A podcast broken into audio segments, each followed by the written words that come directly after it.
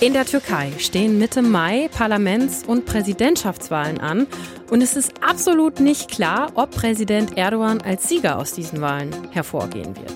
Ein breites Oppositionsbündnis will das nämlich verhindern. Wie? Das ist unser Thema jetzt. Deutschlandfunk Nova. Kurz und heute. Mit Rahel Klein.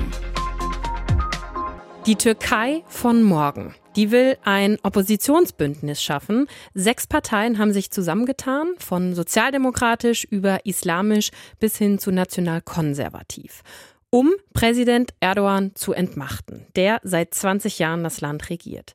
Heute hat dieses Oppositionsbündnis ihr Wahlprogramm für den 14. Mai vorgestellt. Uwe Lüb ist unser Korrespondent in Istanbul. Mit ihm habe ich drüber gesprochen. Uwe, was sind denn die wichtigsten Vorhaben dieses Oppositionsbündnisses? Das ist immer ganz schwer zu sagen, wenn man sich alleine mal die Menge des Papiers anguckt. Also das sind 200 Seiten dicht bedruckt, neun große Kapitel mit mehreren Unterkapiteln.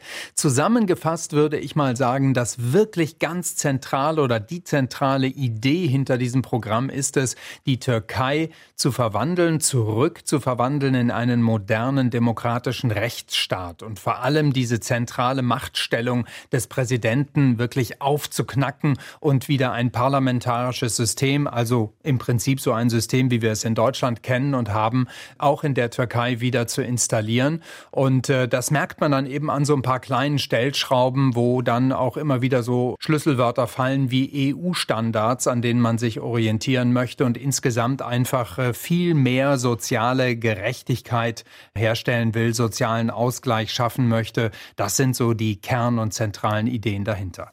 Wirtschaftlich verspricht dieses Bündnis ja auch ziemlich viel. Ne? Ich glaube, ein Aufschwung mit Wachstum von jährlich 5 Prozent. Auch das Pro-Kopf-Einkommen soll in zwei Jahren verdoppelt werden. Wenn man sich die momentane wirtschaftliche Lage in der Türkei anschaut, muss man sagen, das ist eine Katastrophe. Es gibt ja eine Inflation von mehr als 60 Prozent. Wie realistisch sind so ambitionierte wirtschaftliche Ziele? Das ist äh, sicherlich eine der Kernfragen und das ist auch die, als wir das beobachtet haben, ähm, wie dann so ein um das andere Kapitel vorgestellt wurde. Das war ja groß inszeniert in Ankara in einer großen Kongresshalle vor mehreren tausend, ähm, überwiegend sicherlich Angehörigen der jeweiligen Parteien. Wir sprechen ja von einem Sechserbündnis. Ja, wie finanziert man sowas oder woher kommt ein solcher Wirtschaftsaufschwung? Äh, die Idee ist es wahrscheinlich, dass man darauf setzt, ein neues System, ein moderner demokratischer Rechtsstaat lockt Investoren an aus dem Ausland, aus dem europäischen Ausland, aus dem westlichen Ausland. Investoren mit viel Geld, die dann in der Türkei ihr Geld ausgeben und hier investieren. Und das könnte tatsächlich die Wirtschaft voranbringen. Und das ist nicht ganz unrealistisch, weil wir auch aus der Wirtschaft immer wieder hören, dass äh, das momentane System oder der momentane Zustand der Türkei die politischen Verhältnisse durchaus Investitionen bremsen. Mhm. Jetzt hat Erdogan ja schon angekündigt, dass er bei der Wahl wieder als Kandidat antreten will. Ist denn schon klar, wer jetzt an der Spitze dieses Oppositionsbündnisses stehen wird? Nee, das ist noch nicht klar. Da hatten wir auch äh, lange vergangene Woche noch drauf gehofft, dass das vielleicht heute dann auch endlich mal gelüftet wird, dieses Geheimnis. Ähm, mein Eindruck ist, die wissen das selber noch nicht so ganz genau. Sie haben sich noch nicht geeinigt. Letzten Freitag auf eine Art internen Fahrplan, wie man diesen Kandidaten bestimmen möchte. Drei kommen in Frage. Vorweg die Wahrscheinlichkeit, dass es jemand der größten Oppositionspartei, der sozialdemokratisch ausgerichteten CHP wird, die, glaube ich, ist sehr groß. Und da kommen drei äh, Männer in Frage. Das ist einmal Ekrem Imamoglu, der Bürgermeister von Istanbul, äh, Mansur Yavaş, das ist der Bürgermeister von Ankara. Und dann gibt es eben noch Kilicdaroglu. Und der Kemal Kilicdaroglu, der ist Parteivorsitzender der CHP und der möchte auch sehr gerne Kandidat werden. Aber in den Umfragen hat er wieder wiederum die schlechtesten Chancen. Und da ist Imamoglu ganz weit vorn. Der hat allerdings das, ich nenne es mal Handicap, ähm, dass die Justiz ein Verfahren gegen ihn angestrengt hat und er ist verurteilt worden, unter anderem zu einem Politikverbot.